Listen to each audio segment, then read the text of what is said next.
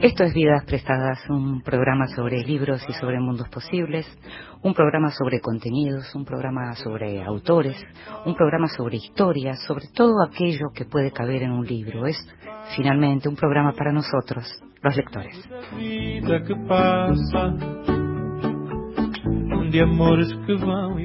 Y a los lectores nos gusta leer y también nos gusta que nos lean. Y entonces en Vidas Prestadas les pedimos a grandes lectores y a grandes voces que nos lean en voz alta. Y esta vez se lo pedimos a Andrea Pietra, la actriz Andrea Pietra.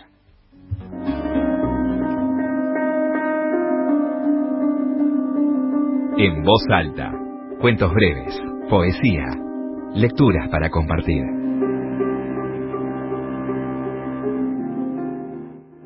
Muy lejos, Subía y bajaba el gemido como de alma en pena de las sirenas de la policía o de los bomberos, que nunca permanecían en silencio mucho tiempo.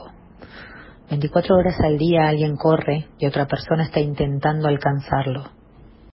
Allí fuera, en la noche, entrecruzada por mil delitos, la gente moría, la mutilaban, se hacía cortes con cristales que volaban, era aplastada contra los volantes de los automóviles o bajo sus pesados neumáticos. A la gente la golpeaban, la robaban, la estrangulaban, la violaban y la asesinaban. Gente que estaba hambrienta, enferma, aburrida, desesperada por la soledad o el remordimiento o el miedo, airados, crueles, afiebrados, estremecidos por los sollozos. Una ciudad no peor que otras, una ciudad rica y vigorosa y rebosante de orgullo, una ciudad perdida y golpeada y llena de vacío.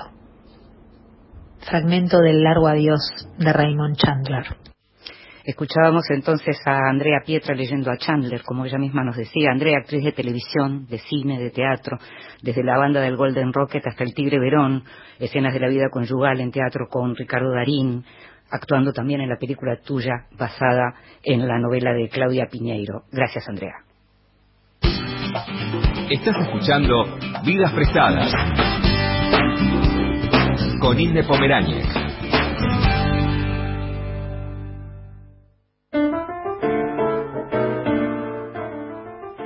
Y en Vidas Prestadas sabes que estamos haciendo este programa en vivo, estamos en el estudio mayor de Radio Nacional en la calle Maipú, este domingo a la noche, lunes en la madrugada, como prefieras.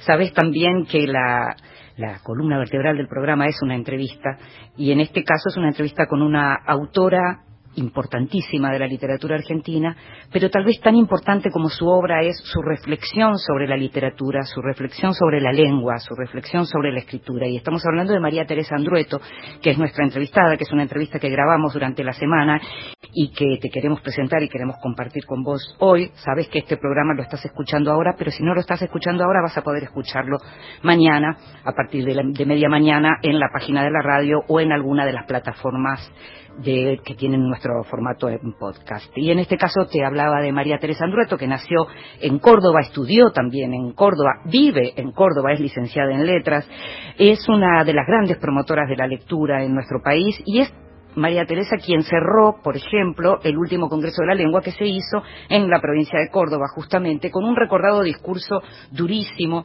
a propósito del disenso y la desobediencia como lugar para los escritores y también sobre las políticas de control de la lengua que llevan adelante desde, España en la academia de, en la Real Academia.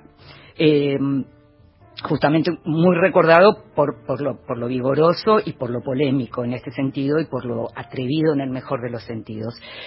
María Teresa Andrueto es autora de Estéfano, La niña, el corazón y la casa, Veladuras, Clara, entre sus libros para literatura infantil. Es también la primera mm, eh, ganadora eh, de, la primera argentina y la primera en lengua española que, ganó el premio Andersen, que se lo llama también a veces el, el Nobel para literatura infantil y juvenil.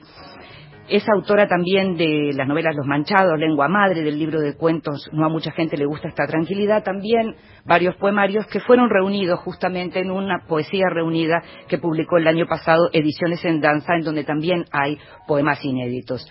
los temas de la identidad, de los ancestros, la memoria, la memoria personal y también la memoria colectiva, y el lugar de las mujeres en la historia y en el presente, son temas constantes en su literatura, al punto que ella, María Teresa, es una de las eh, eh, fundadoras de lo que fue Sedilig, de lo que es Sedilig también para literatura infantil, pero además es una de las personas que dirige la colección Narradoras Argentinas en la editorial Edubim, en donde rescata, así como hacemos nosotros en nuestra sección La Escondida, ella rescata autoras que escribieron y que de pronto no tuvieron la fuerza, su presencia no tuvo la fuerza en la literatura que debió tener.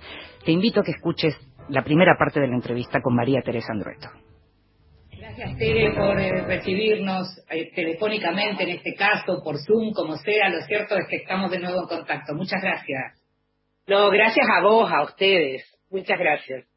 Eh, tenés una obra enorme. Sería muy difícil agotar eh, charlar con vos sobre tu obra que es tan diversa y al mismo tiempo que, sostiene como ciertos temas, ¿no? Pero lo cierto es que lo último que se publicó, lo más reciente que se publicó en, términos también de relevancia, tiene que ver con tu poesía reunida, que se publicó en Ediciones en Danza y que justamente suma toda tu obra poética que vos en alguna entrevista decías que no, te, no recordabas que era tan vasta, ¿no? O algo así. En el sentido de que yo, no, no sé si es tan basta, yo, yo pensaba que no era suficiente cantidad como para una poesía reunida, pero bueno, Javier Cofres con mucha generosidad, este, pensó que sí, la idea se le ocurrió a él, tampoco yo había pensado, usted que hablar de poesía reunida es también hablar de muchos años vividos. Entonces, bueno, no, me había puesto a pensar en eso. Pero Javier se comunicó conmigo, no teníamos una relación personal. Eh, surgió a partir de esa invitación. Se vino hasta casa. ¿Cómo, cómo? Él fue hasta así porque eso se ve en una foto también, porque es un libro que además Sí, vino, vino acá con su mujer y, y este, y bueno, charlamos sobre el libro, fue algo muy hermoso. Muy hermoso. Tere, cuando hiciste la edición, cuando empezaste a trabajar en la reunión de, de estos materiales poéticos, uno lo que se encuentra es que, al revés de lo que uno imaginaría, se va de adelante para atrás. Es decir, poner los poemas inéditos primero y sobre el final aquello que primero escribiste. ¿Por qué es ese orden? Eso le pedí yo a él. Eso le pedí yo porque mm, yo primero pensé que mis primeras cosas, sobre todo palabras al rescoldo, tal vez eh, no ponerlo, me parecía que, bueno, que eran, bueno, me parecía que no iba del todo. Y él insistió en que sí, eh, eso y una selección de, poemas que habían quedado finalistas en un concurso de Córdoba, las dos primeras cosas. Y él, él insistió en que sí, entonces yo le pedí que hiciéramos al revés, que fuéramos desde el hoy hacia el ayer, porque quería que cuando el lector abriera el libro no se encontrara con mis primeras cosas, sino con con otras con las que yo me reconozco más, ¿no? Entiendo, porque, eso soy, digamos, por, por decirlo Claro, claro. Y en ese sentido, digamos, porque lo que uno ve también, yo te mencionaba recién la vastedad de la obra, recién yo le comenté a los oyentes cómo vos trabajás tanto para adultos como para niños, cómo vos haces literatura en el sentido más amplio, independientemente de, de, de lo que pensemos en términos de audiencia, pero hay temas, uno, podría llamar obsesiones, podemos decir tópicos, podemos decir temas, pero todo lo que tiene que ver con la, la, cuestión de la identidad, la cuestión de la mujer, la cuestión de la genealogía por el lado de las mujeres, todo eso es un tema en voz desde siempre, ¿no? Sí, aparece todo el tiempo. Vos sabés que incluso también, ahora estoy con una, estoy escribiendo una novela, y vos sabés que me doy cuenta mientras la estoy escribiendo, te repito, un mecanismo que de otra manera, ¿no? De una manera, por un, por un camino muy distinto, estético muy distinto, repito algo que está, está en, eh, sobre todo en lengua madre, que está en la mujer en cuestión, que es una mujer de mi generación confrontada con una mujer de la generación anterior y una de la generación posterior. Eso, la, la, muñeca, la, la matrosca, la muñeca rusa. Exacto, eso aparece mucho. Bueno, supongo que es porque aparecieron en mi vida, estuvieron presentes, siempre me interesó. Em, bueno, está en mis lecturas, supongo que es por eso. No hay una, mm, digamos, no hubo un plan previo para que esto fuera de esta manera. Es escribiendo donde el plan, como el plan se fue armando, si se quiere, como el proyecto de escritura se fue armando, en el proceso mismo de escribirlo. Em, como un descubrimiento también para mí, te diría. ¿no? Una, un, proceso de autoconocimiento también. Sí, pero Tere, cuando vos decidís, eh, eh, bueno, esto es una novela, ahí hay, hay una historia, y en esa historia de por sí ya aparece de algún modo ese tema, mencionaba recién lengua madre. ¿Cómo apareció lengua madre? Lo que pasa es que la, la, escritura de una novela, digamos, yo nunca sé hacia dónde voy con una novela. Es, es un descubrimiento el camino mismo de escritura. O sea, tengo alguna imagen inicial y ahí voy avanzando. Sí sé, sí voy sabiendo que es una novela. Eso lo voy sabiendo antes, mucho antes de saber cómo termina o cómo se desarrolla. O sea, percibo antes, si se quiere, la cuestión de la forma, mucho antes que el asunto que se va construyendo, que la trama que se va construyendo. ¿Nunca te pasó entonces de empezar lo que sabías que era un cuento y que se convirtiera en una novela o al revés? No, mm, no, a ver, no, no exactamente me parece, no recuerdo ahora. Eh, en un cuento casi siempre sí, sí me ha pasado que tengo un cuento que nunca terminé y que me parece que puede ser una novela, nunca lo pude resolver ni en un sentido o en otro, eso sí me ha pasado. Como cosas abortadas, digamos, no, no, no, no resueltas. Pero mm, para mí es distinto eh, la, lo que me pasa a mí cuando estoy yendo hacia una novela a el, el asunto del cuento, porque el cuento tiene algo, tiene como una, mm, hay una imagen, cuando he escrito cuentos, lo que hay es una imagen que es de algún modo el comienzo y el final de eso. En cambio, en una novela, una novela está más abierta a, la incertidumbre. Eh, puede ir por muchos lugares, ¿no? Por ejemplo, ahora en esta que estoy escribiendo, yo tenía como la idea de, esto es una primicia sería, este, de, aprovechar eh, experiencias mías de una época muy difícil de mi vida, yo era muy joven y viví en un lugar de altísima marginalidad, ¿no? estando yo en una situación bastante marginal, pero sobre todo quienes me rodeaban era una, una especie de, eh, de, pensión, digamos. Este, yo ahí fui mamá por primera vez y, y entonces tengo recuerdos de personas que pasaron por ahí, eh, mm, eh, desahuciados de todo orden, y entonces quería aprovechar un poco eso, ¿no? No mi vida, sino lo que yo vi, cosas que yo vi. Empecé con eso y luego aparecieron otras cosas. Bueno, aparecen personajes distintos, apareció como un par de, mm, de zonas muy distintas que, en las que no había pensado, que se me van ocurriendo en el proceso mismo de escritura, ¿no?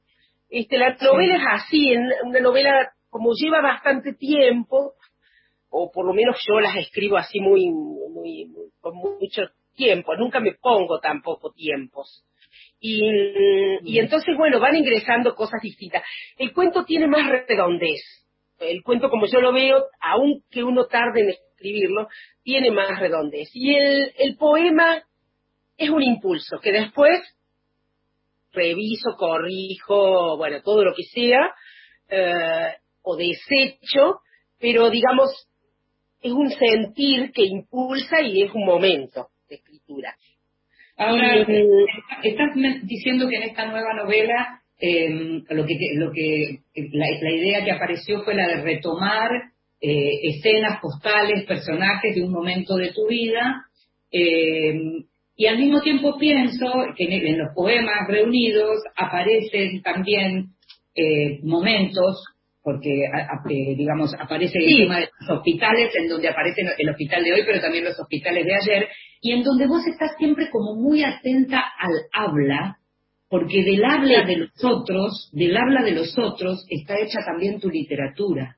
Eso me interesa muchísimo. Más que, más que decir, me interesa y me aparece, me aparece todo el tiempo las voces de los otros. A veces son voces em, eh, prestigiosas, literarias, como puede ser el caso de Patti Smith o de Beatriz Vallejo o de Pavese, pero si no son las voces de, la voz de mi madre en Cleofé, eh, y si no, voces, voces que me han quedado como en la, en el oído, eh, voces mm, eh, escuchadas hace muchísimo tiempo. Por ejemplo, en Los Manchados yo tenía voces oídas, no sé, más de 20 años antes, 30 años antes. eso, eso, mm, porque me, me interesa mucho eso, justamente la voz, ¿no? La oralidad eh, a la literatura, llevada la, oralidad a la escritura, para no ser tan ambiciosa, digamos, a la escritura, em, digamos, es eh, difícil y a la vez es muy importante encontrar que esa voz que aparece oral, que aparece como una voz oral, no como una voz más literaria, más del narrador, de un narrador em, externo, si aparece ese yo, algunas formas de ese yo, em, tiene que ser verdadera. Y eso, en las lecturas, por ejemplo, en lo que yo leo de otros, enseguida mm, me salgo, digamos, si eso me, si no la siento como una voz verdadera. Es algo misterioso como a veces las palabras puestas de un modo o de otro, apenas corridas, dan cuenta de lo verdadero de una voz. Que una voz, porque claro, cuando leemos literatura, cuando leemos una novela, una digamos, nosotros lo que hacemos es, entre comillas, escuchar una voz en el oído, ¿no? Más que ver.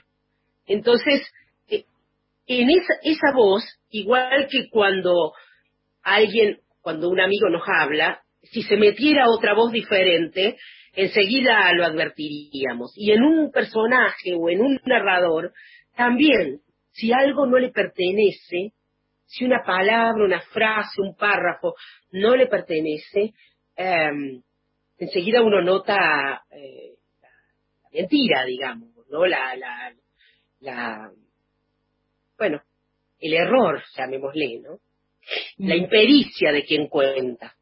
Mm. Ahora, Tere, cuando, cuando decidís, porque vos en algún lugar decís que a tu mamá la grabaste, ¿no? A veces ponía, mm, porque mi, mamá tuvo un proceso de, mm, de Alzheimer que duró casi cinco años, pero de esos cinco años, bueno, yo hablaba mucho con ella y fui entrando en ese, hablábamos mucho antes, y cuando ella fue devariando y haciendo, digamos, todo su proceso, yo mm, primero me resistía, como todo, es que uno trata de que el otro comprenda, de que recuerde, etcétera, y después me entregué a eso.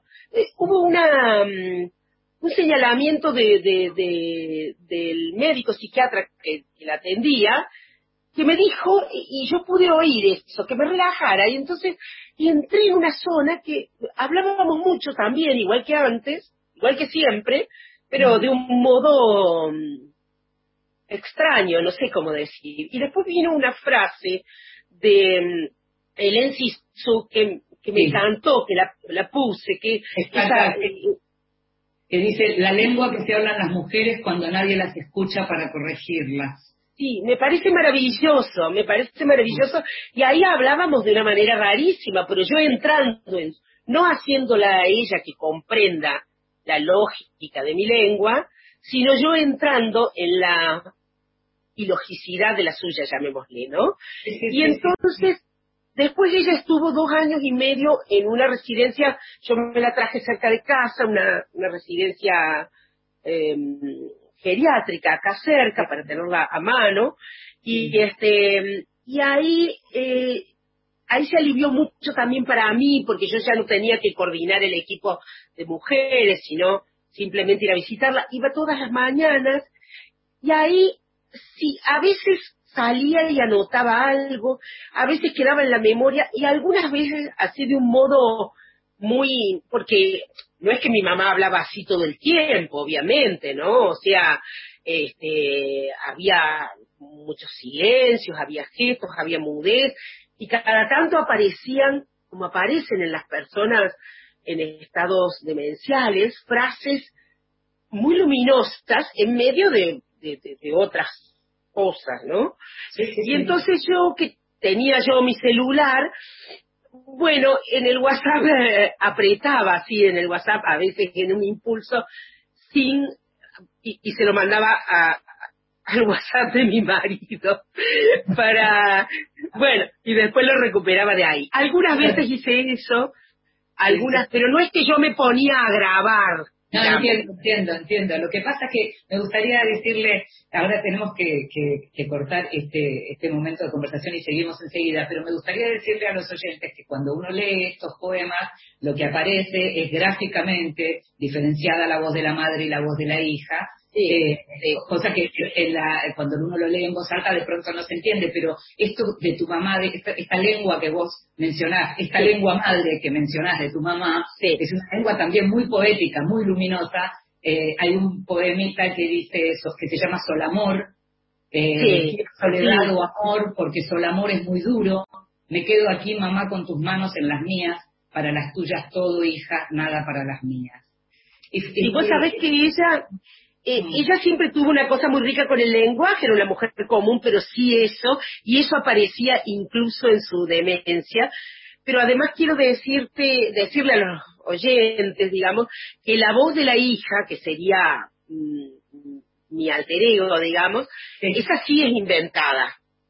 Es, digamos, mm, armada para, para, para poner en valor la otra, digamos. Claro, claro. Está editado. Es una curaduría de la palabra de tu madre. claro, claro. Y no es que mi mamá habló todo eso junto, seguido, digamos. Son cosas, frases tomadas y combinadas, recombinadas, escuchadas a lo largo de eh, por lo menos tres años.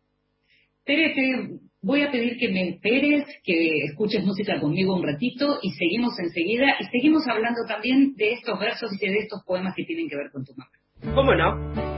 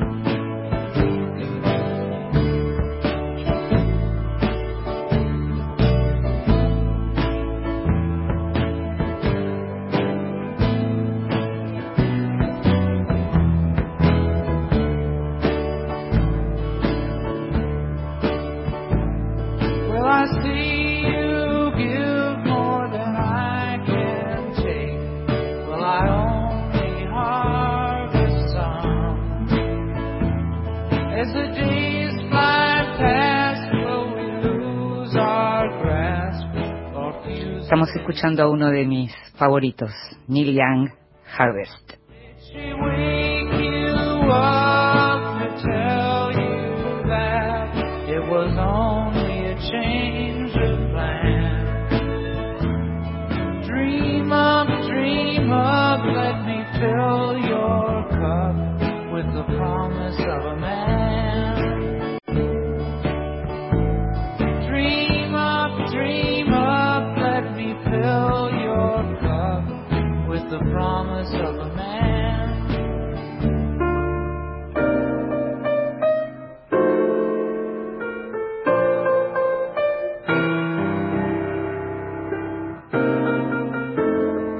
Extranjero, libros de los que se habla en el mundo. Cuando hablamos del extranjero y de los libros que se hablan en el mundo, no necesariamente yo ya los leí. Justamente lo que hago es compartir con ustedes la curiosidad por esos libros que acaban de aparecer en otro lado y tal vez la ansiedad porque lleguen pronto, que es el caso. Eh, imaginábamos que iban a aparecer libros que tenían que ver con la pandemia y que podía llegar a haber buenos autores escribiendo algo que tiene que ver con la pandemia y efectivamente acaba de aparecer un libro de Sadie Smith, la escritora británica, una escritora que en lo particular a mí me gusta mucho.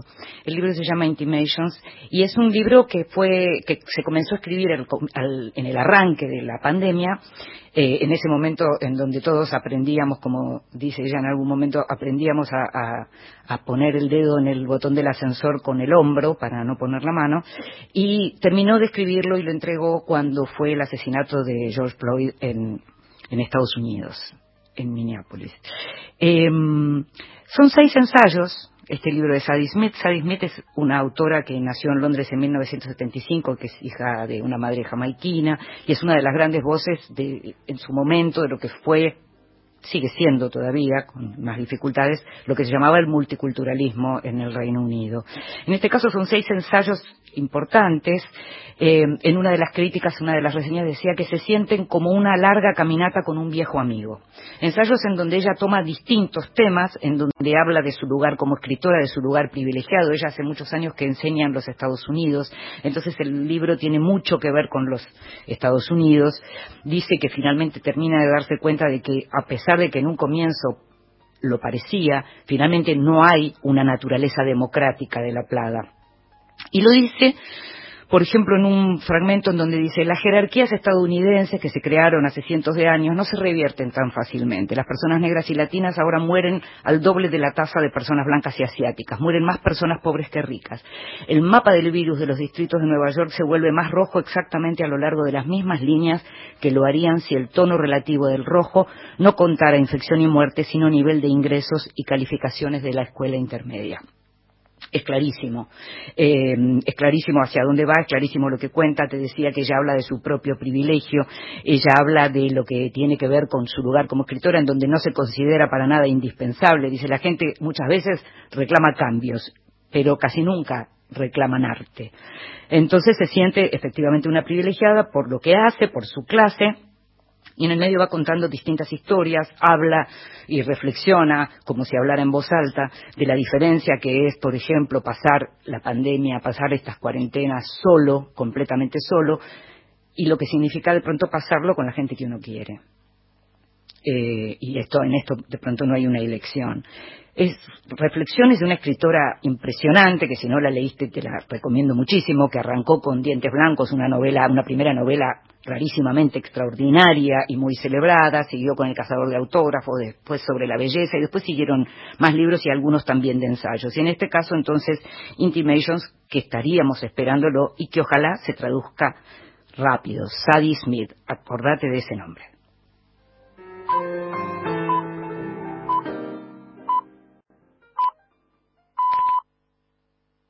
Vamos a dedicarle el programa a Enrique Santos Discépolo y para eso vamos a entrevistar a Sergio Pujol. Historias de nuestra historia. Felipe Piña. Fue un tipo muy avanzado, muy original, y algo que poca gente sabe es que en realidad le daba casi más importancia a la música que a la letra. Lunes, desde las 23. Decía que primero le llegaba la melodía y que luego pensaba, inventaba una letra para la música. Un dato curioso, sin duda, porque en realidad a Discépolo lo recordamos principalmente por sus letras. Por Nacional, la radio pública.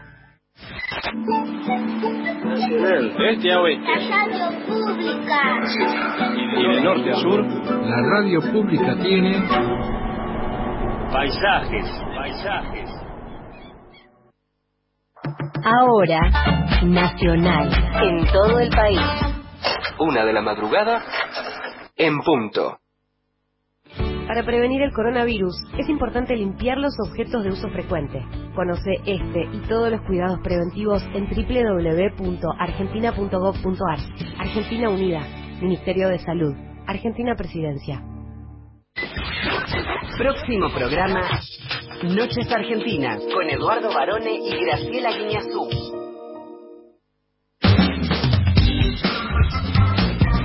Vidas prestadas. En la noche de la radio pública.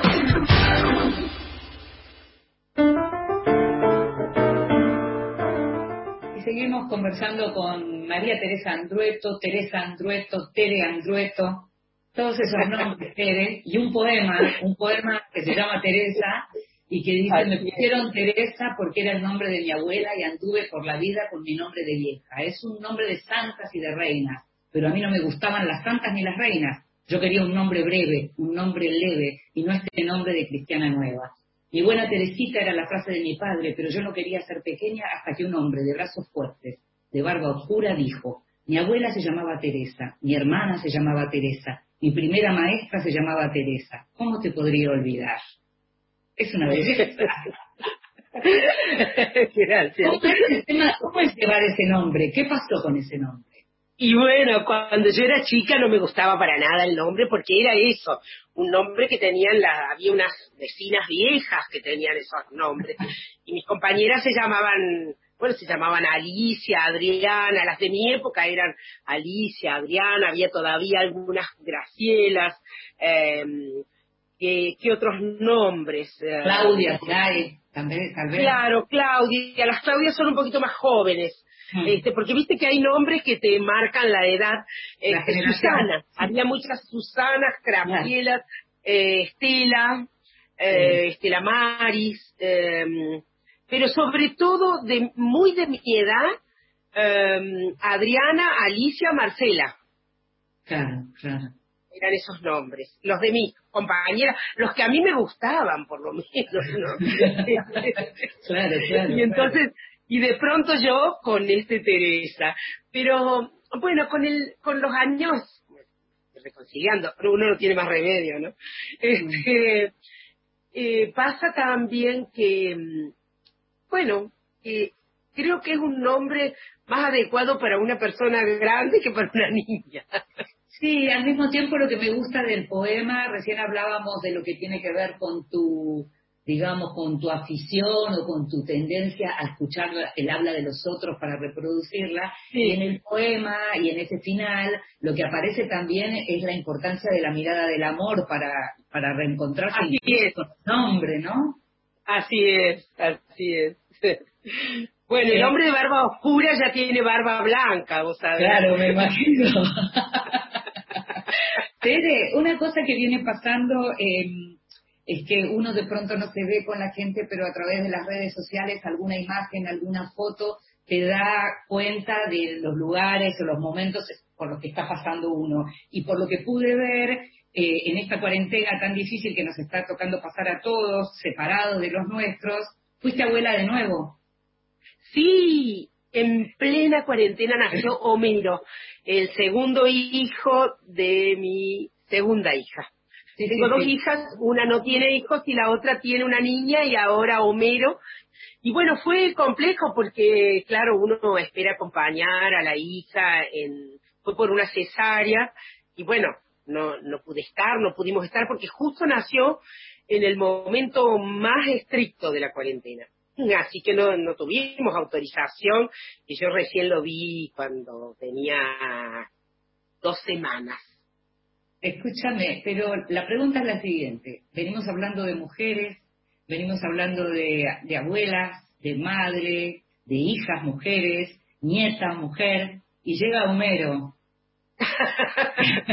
Ahí va a cambiar algo la mirada de la escritora, de la poeta, aparecen los hombres jóvenes para Así agarrar. me dice, Así me dicen mis hijas, esta aparición de Homero. Sí, porque es verdad que yo, eh, claro, mi vida ha estado muy marcada por, por las mujeres y por, por abuelas, más mujeres que hombres, sí.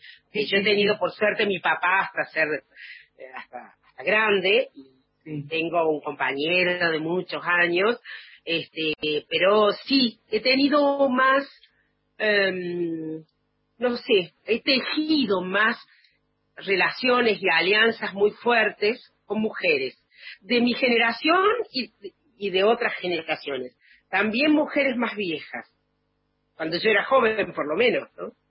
Sí, de hecho Jorge Monteleón en el libro, en el, en el prólogo, muy buen prólogo que hace para tu libro de poesías reunidas, menciona... es precioso. Es precioso, sí. Y menciona las familiares y las desconocidas, las abuelas y las madres y las hijas y las nietas, las víctimas y las cuestionadas, las olvidadas y las ausentes, las estridentes y las notables, las muertas y las vivas. Y vos venís trabajando en este tema de lo que tiene que ver con las mujeres y en la recuperación de las mujeres, algo que en nuestro programa hacemos en una sección que se llama La Escondida, y vos lo venís haciendo también como editora, Tere, venís recuperando obras de escritoras argentinas, hace muchos años. Sí, tenemos esa colección en la editorial Edubín, que es la editorial universitaria de Villa María, una colección de rescate, de recuperación de, de obras narrativas, novelas o, cuentos, o libros de cuentos, de escritoras argentinas, eh, bueno, que a veces se han dejado de leer, muchas de ellas olvidadas totalmente, otras no tanto, pero en general, para ponerlas en circulación otra vez, un granito una gota de agua en el océano, naturalmente, ¿no? Pero eh, hay tanto, hay tanto, tanto. Sí, porque por eso lo, lo, interesante, que es lo que te mencionaba, es que hoy de pronto incluso las grandes editoriales salieron en búsqueda de eso, pero ustedes lo están haciendo hace más tiempo. Diez años. Claro, un montón, un montón. Ni se hablaba de esto, ni se hablaba, era realmente una gesta. Diez años hace. Diez años hace que con Juana Luján, que es mi hija además, este, y Carolina Rossi, son dos, dos personas mm, de la generación, una es mi hija y la otra es de la generación de mi hija, dos mujeres jóvenes, de, menos de 40, y, y yo que venimos haciendo esto, así esta, esta, estas gotitas de agua en el océano, como te digo, desde hace diez años, ya más, once. Tere, ahora cuando uno ve tu obra y piensa en lo que tiene que ver con recuperación, con recuperación de la memoria, y cuando aparece también la memoria de los queridos que se fueron, como en el caso de, esta conversación, de estas largas conversaciones con tu madre en su lengua, ahí aparecen los queridos que se fueron, los queridos comunes que se fueron, que tienen que ver con tu padre, pero tienen también que ver con una hermana joven, ¿no? ¿Cuánto, cuánto eh, digamos, ¿Qué busca un narrador en la recuperación de esas figuras por escrito? Bueno, yo pensé, bueno, eh, primero decirte que lo más propiamente mío, lo más autobiográfico, está en la poesía. En, volviendo a aquella pregunta vieja tuya, o, anterior me refiero bien en el curso del programa, este, em, por ejemplo, si yo estoy ahora en una novela hablando de un determinado desde un determinado periodo de mi vida, no es hablando de mí, sino de cosas que yo vi. En cambio, a la poesía va una mirada muy sobre mí misma. Y ahí ha ido, han ido los poemas que duelan por la muerte de mi hermana joven, por la de mi papá, cada uno ha tenido su momento. A mí me parece que en esa, bueno, hay una frase de Pavese mm. que a mí me gusta mucho, me, parece muy pertinente, que él dice, no nos liberamos de algo evitándolo, sino solo atravesándolo. Y eso es el duelo en realidad.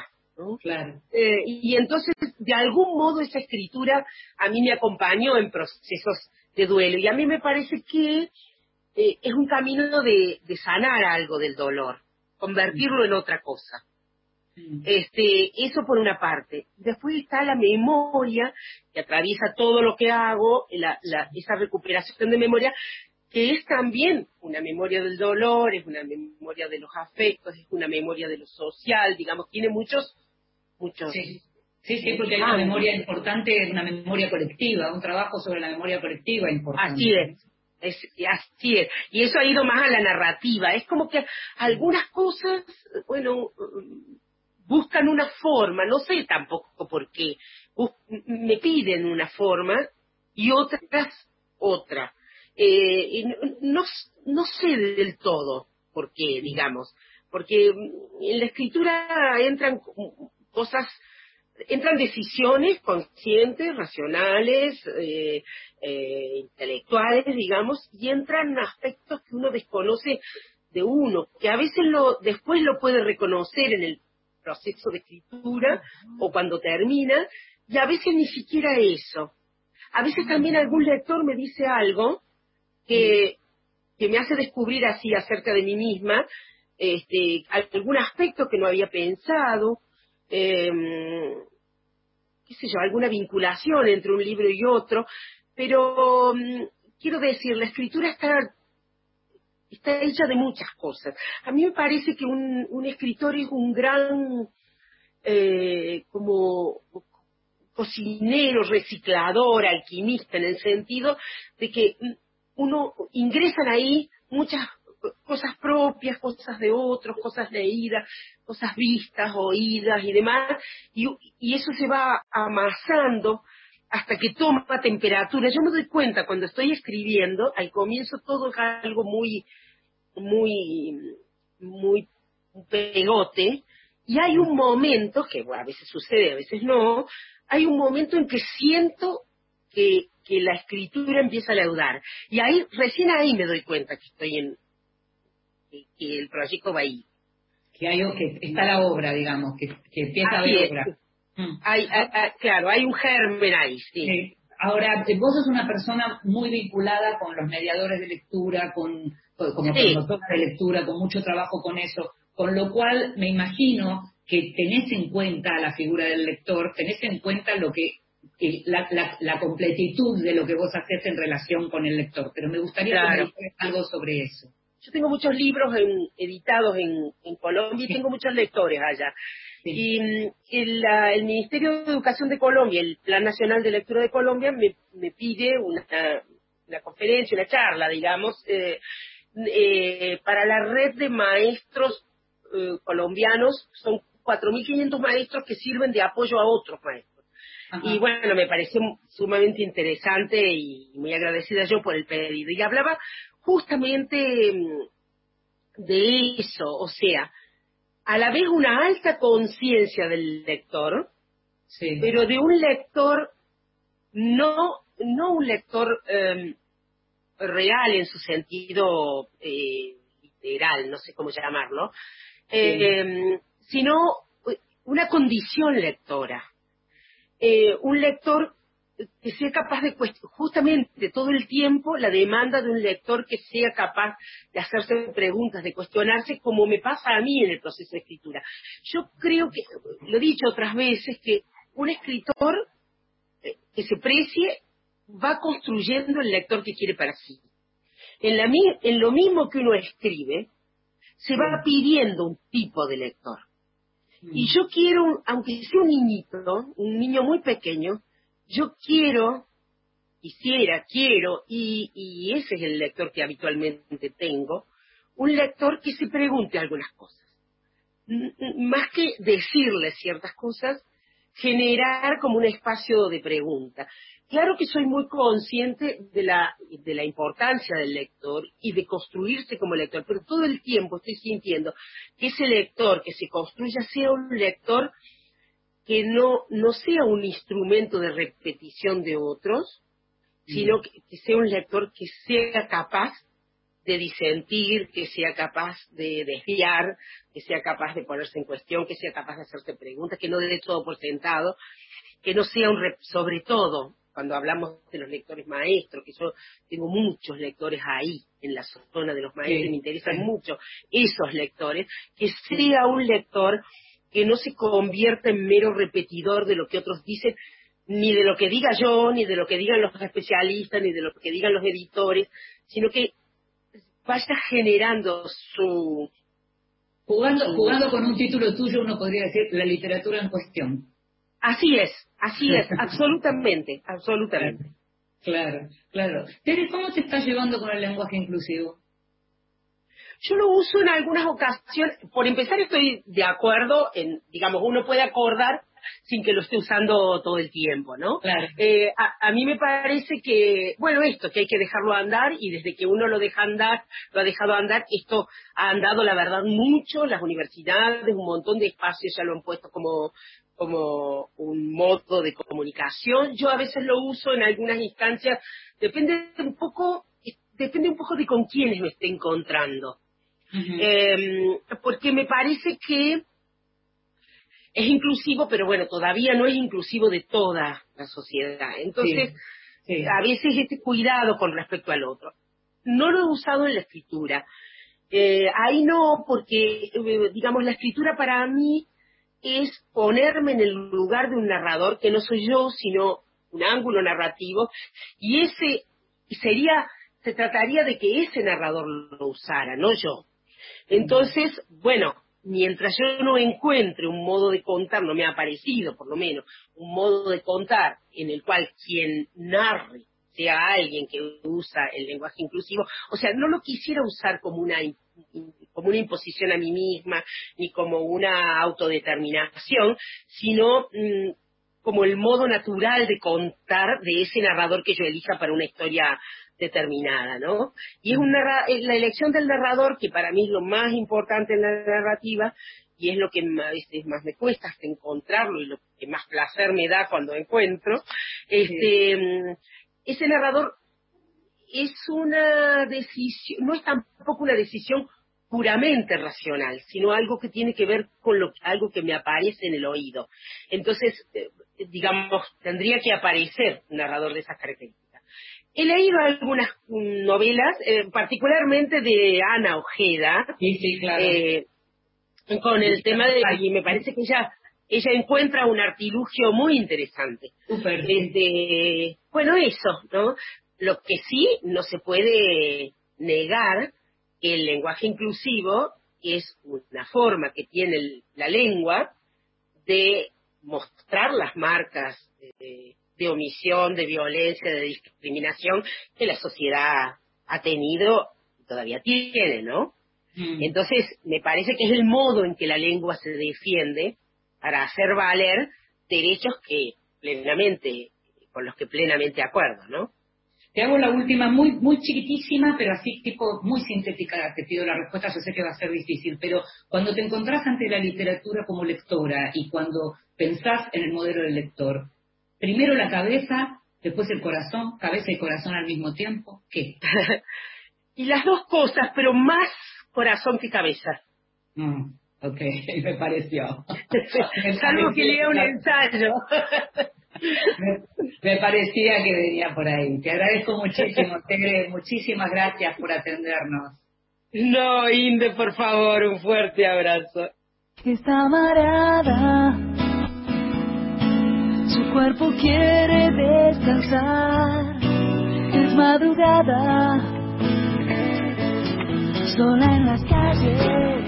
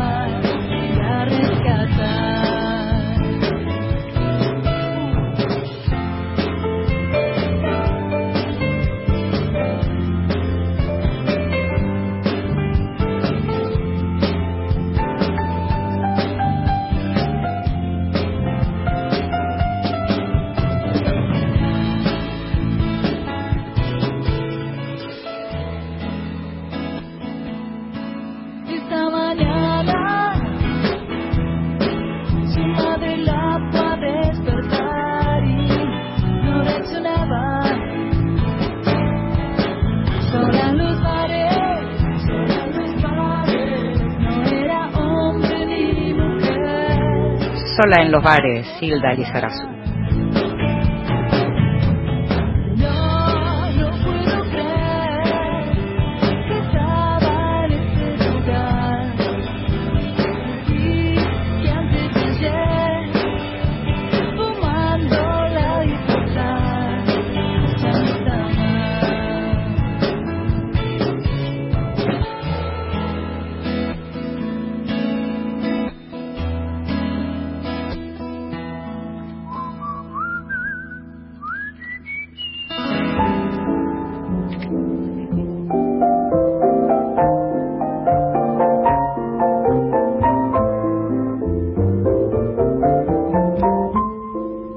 De Luz.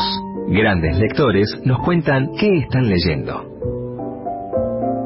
Hola a todas y a todos, soy Marcelo Luján y quería aprovechar esta mesita de luz para hablar y recomendar una de mis últimas lecturas. Eh, no es una novedad porque vivo en el extranjero y porque la mayoría de las publicaciones argentinas tardan en llegar o no llegan nunca.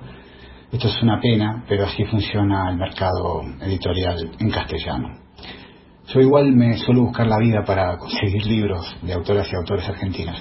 A menudo doy contextos asombrosos eh, que para mí terminan siendo descubrimientos, ¿no? En muchos casos.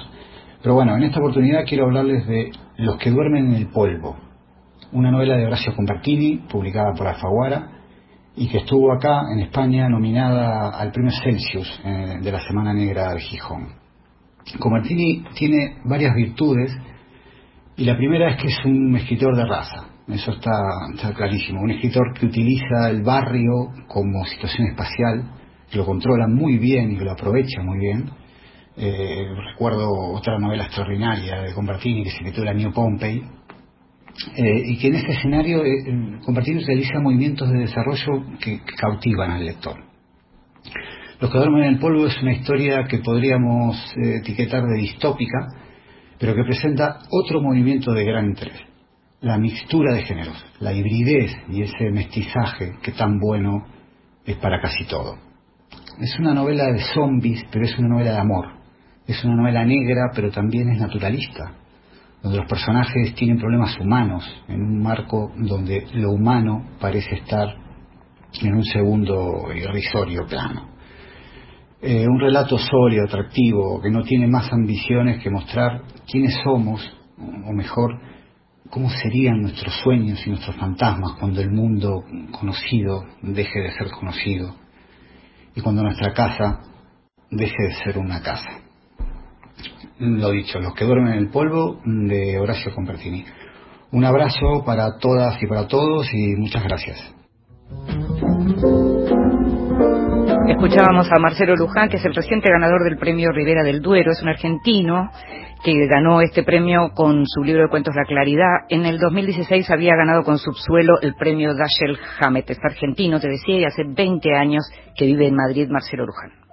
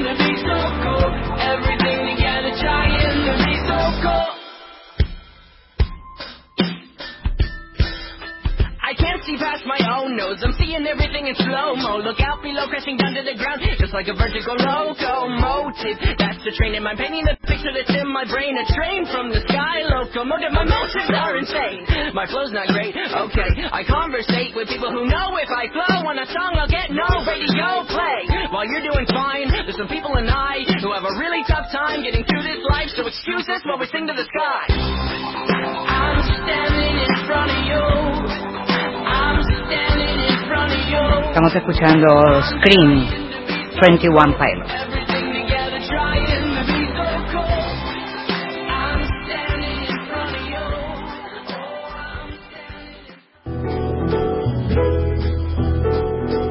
Libros que sí, títulos nuevos y no tan nuevos que son imperdibles. Voy a arrancar por los no tan nuevos, no tan nuevos, sobre todo a los que somos padres hace muchos años y tal vez ya lo leímos y lo leímos con todos nuestros hijos.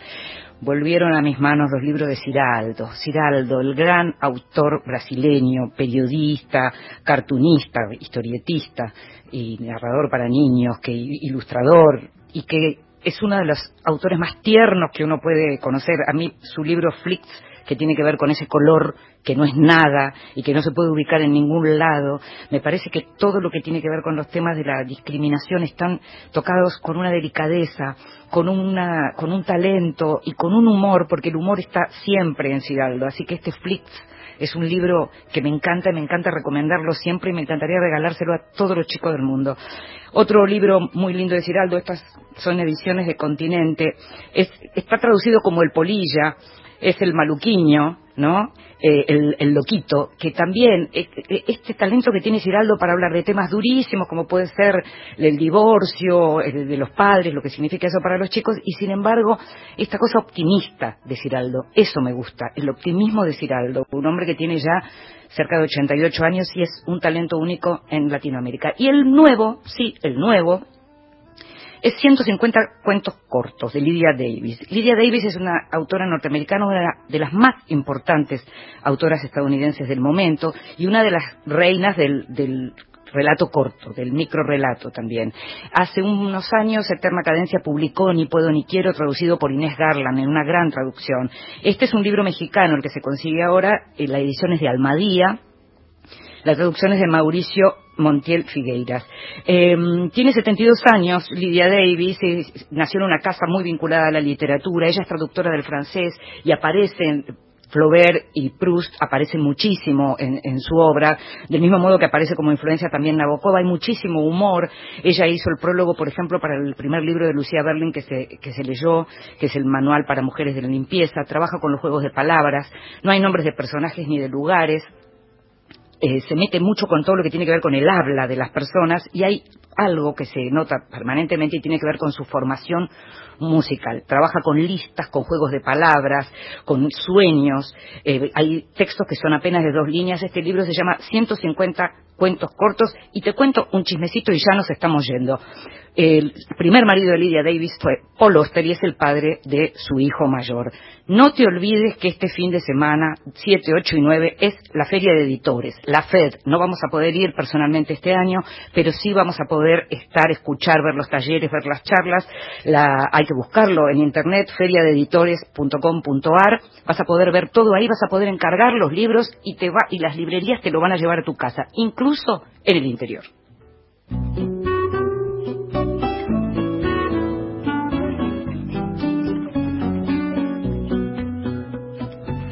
Y nos estamos yendo, estuvieron en la operación técnica Horacio Prado y Juan Carlos Díaz, en la producción consiguiendo todo y muchísimo más, como siempre, Gustavo Kogan. Me llamo Inde Pomeraniec y nos estamos